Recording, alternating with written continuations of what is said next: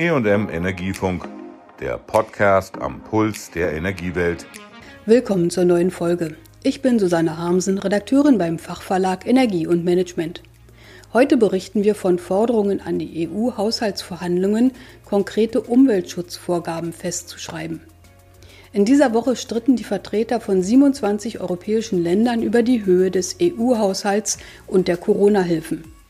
Es geht um 1,8 Billionen Euro, das sind unvorstellbare 1800 Milliarden Euro für die kommenden sieben Jahre.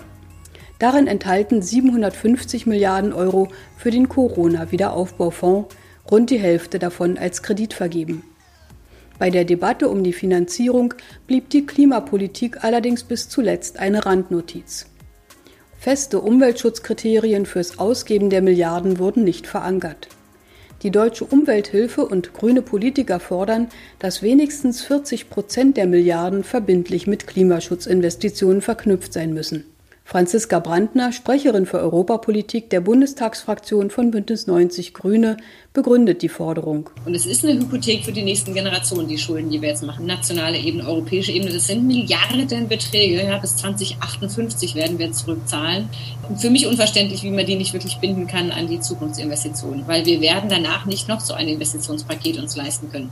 In einem Pressegespräch am 15. Juli sagte sie, dass die Vergabe von EU-Mitteln künftig vom Engagement beim Klimaschutz und von der Einhaltung rechtsstaatlicher EU-Standards abhängig gemacht werden soll.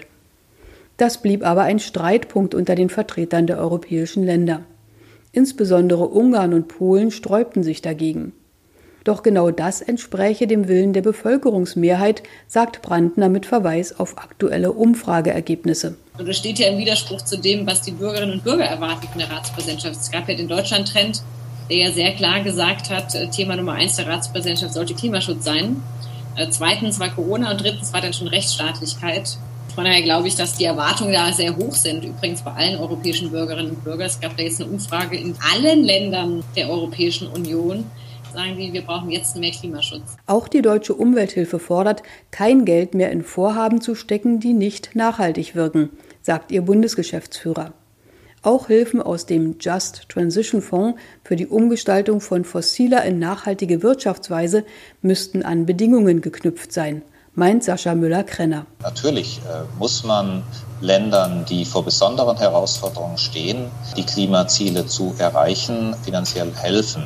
Und da geht es ja auch um das ökonomische und soziale Schicksal ganzer Regionen, die besonders äh, betroffen sind.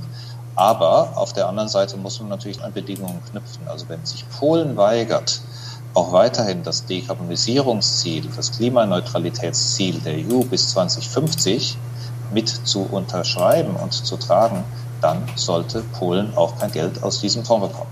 EU-Ratspräsident Charles Michel legte sich ins Zeug für die Einigung, zuletzt mit einem umfassenden neuen Kompromissvorschlag der sogenannten Verhandlungsbox.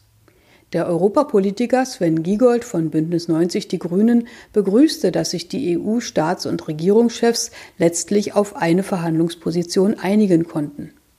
Der Solidaritätsbeitrag nach der Corona-Pandemie sei anerkennenswert. Allerdings wurden die Zukunftsprogramme im Haushalt geschwächt, wie zum Beispiel für Bildung und den Übergang in eine klimagerechte Wirtschaft. Dabei geht es auch bei den Wiederaufbaumitteln um Weichenstellungen für die Zukunft.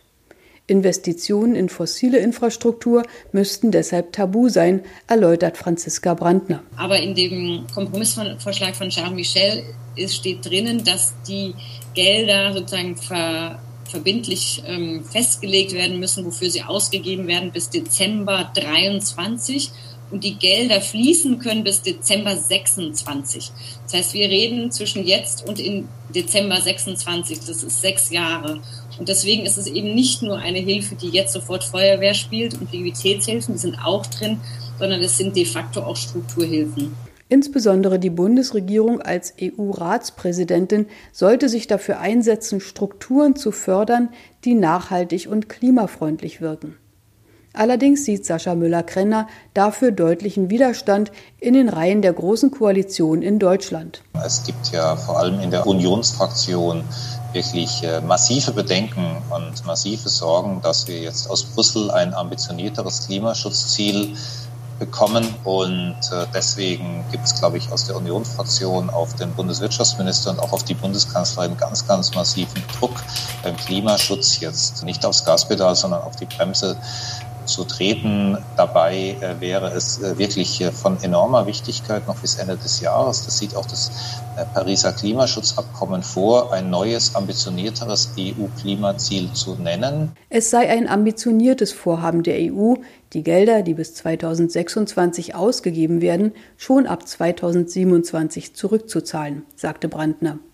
Allerdings sei die Obergrenze von 7,5 Prozent des EU-Haushalts für die Tilgung vernünftig.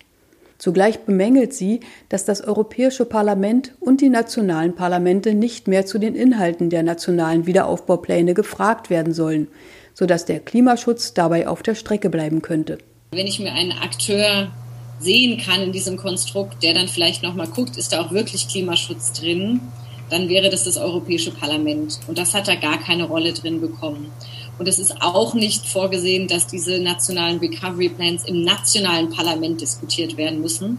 Das hatten wir uns auch gewünscht. Also, dass man die öffentlich im nationalen, bei uns im Bundestag mal vorstellen muss und sagen muss, mit den 24 Milliarden für Deutschland planen wir ABC und man darüber dann eine Diskussion bekommt. Das ist auch nicht vorgesehen. Daher müssten jetzt für einen erheblichen Teil des Geldes strikte Umweltkriterien vorgegeben und klimaschädliche Investitionen ausgeschlossen werden, fordert Brandner. So müssten explizit Zukunftstechnologien wie grüner Wasserstoff und erneuerbare Energien gefördert werden, sagt die grüne Europaexpertin. Das wäre zum Beispiel etwas, was die deutsche Ratspräsidentschaft anstoßen könnte, zu sagen, wir machen jetzt äh, stoßen die Transformation der europäischen Stahlindustrie an. Wir wollen sie bei uns behalten, aber wir wissen, sie muss zukunftsfest gemacht werden. Da gibt es aber bis jetzt eben keine Ambitionen. Was die Kommission noch angekündigt hat fürs erste Quartal 2021, ist die sogenannte Border Adjustment Mechanism Tax, also dass man an der Grenze CO2 Grenzausgleich, das ist natürlich auch gemacht mit Blick auf die Stahlindustrie. Das muss man auch im Kopf haben. Deswegen finde ich, muss man immer sehr vorsichtig sein, was man denen jetzt schon zusagt an de facto Ausgleichszahlungen oder Ausnahmen, wohlwissend, dass noch ein europäischer Grenzausgleichsmechanismus kommt, dass am Ende nicht doppelt entschädigt wird und keine Bedingungen gesetzt werden. Natürlich sei es wichtig, Produktionsstandorte der Stahl- und Chemieindustrie in Deutschland zu erhalten, meint auch die Deutsche Umwelthilfe. Doch sie will diese Hilfen an Vorgaben knüpfen.